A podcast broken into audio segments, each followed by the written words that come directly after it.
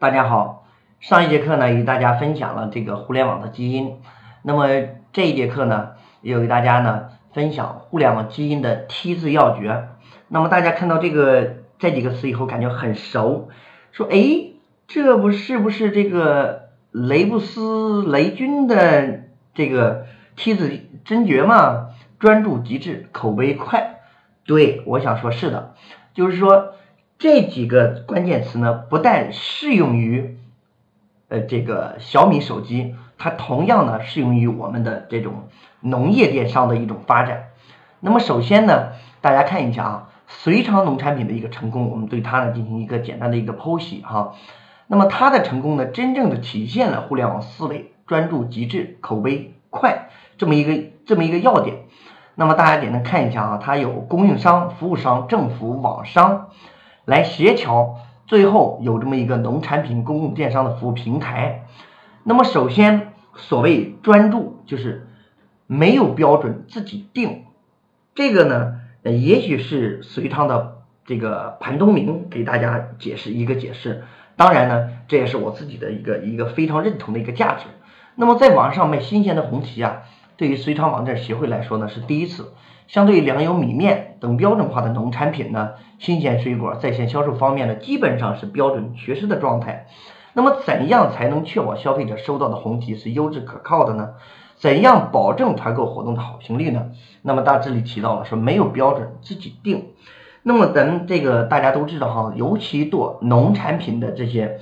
呃，这些网商都知道。我们地里产出来的东西，老人有一句话说：“地靠天吃饭。”也就是说，今年比如说年景非常好，那么我们的东西，我们的这个农副产品呢会大丰收。但是这个情况下呢，价格还要低。比如说今年年景不好，那么老是雨水、老是涝或老是旱，会造成了减产甚至坏产。这种情况下呢，就是说我们的产品的价格反倒高，供应量因为它不足嘛，是吗？那么何谓的这种标准是自己定的？我个人认为哈，就是说在每一个农产品这个层面呢，国家呢都没有一个统一的标准啊。那么国家的标准没有啊，国家的标准会给你定一个大体的一个大框，那么呢还有一个行业标准，行业标准在下边呢还有一个企业标准。那么具体到企业标准以后呢，还是捋不出它的标准来。那么这个时候呢，我会在想哈，何为农副产品的标准？那么首先呢，我是做那个红枣的，我会给大家呃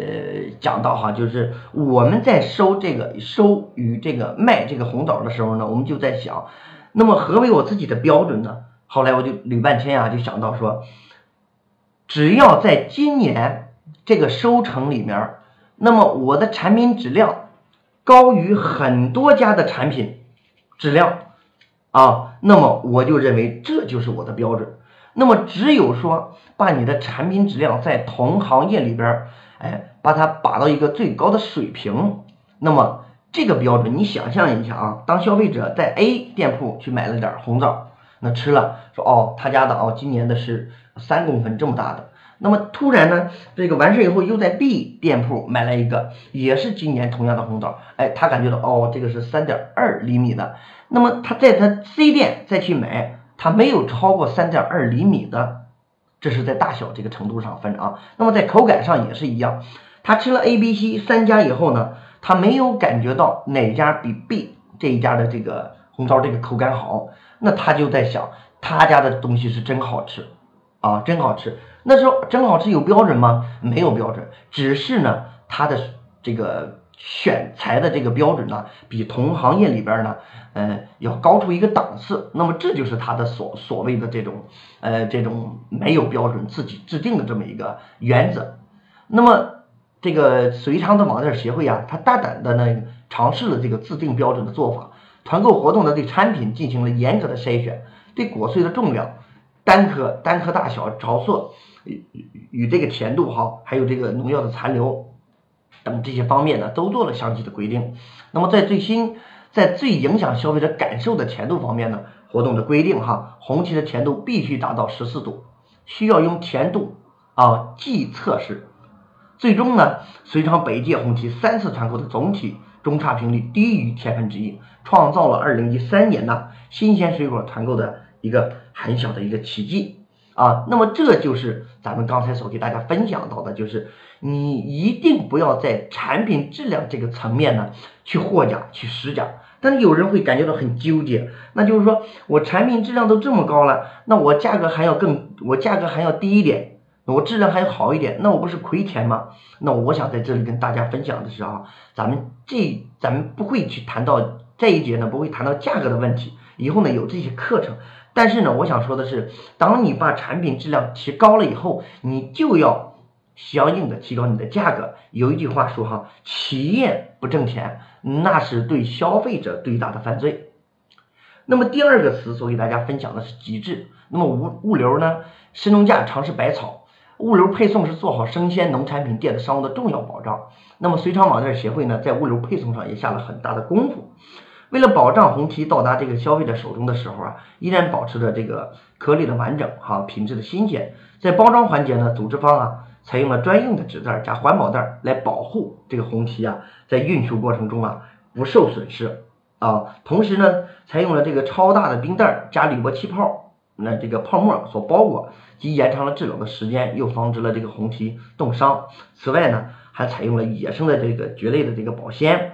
呃，这个保温泡沫箱等这些运输啊，可谓啊，它这个我真的是武装到了牙齿。大家可以看一下哈，这就是这个它的一个物流包装的一个体系。那么红旗专用的纸袋箱加上这个环保这个纸袋，有效的保保受了这个保护了这个红旗啊，它不受损害。外边这个壳还是比较硬啊。然后超大的冰袋加铝箔泡沫，采用五百克的冰袋，同时呢用铝箔纸气泡膜包裹，既延长制冷的这个时间呢，又防止红旗冻伤。那么还有第三个哈，野生的蕨类的天然的保鲜放到里边儿。哎，保鲜的这个这个泡沫箱独家定制啊，因为这一类的产品呢，它在摘下来以后，它还有一个成长期啊，就跟比如说呃，比如说这个这个呃芒果，比如说这个鲜枣，就是这一类的产品呢，它下来以后，它还有一个成熟的过程。那么在这个时候呢，既要保证它的这种鲜度，又要保证。它的这种这种到达率的这种鲜度，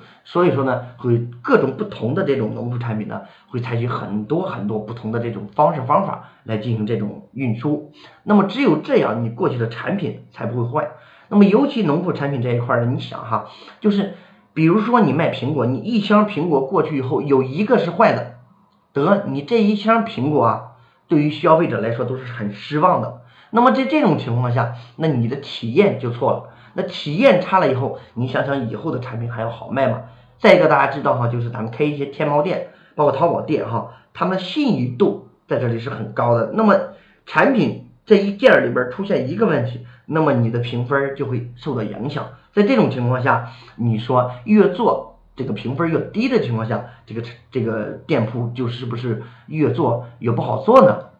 那么今天呢，我主要给大家呢分享的是这个。专注与极致，那么非常感谢你的这个关注。那么接下来呢，下一节还会与大家分享一些互联网的思维，希望大家呢有什么好的意见、有好的想法呢，嗯，这个打电话给我哦，然后我们可以共同的这种呃探讨与分享。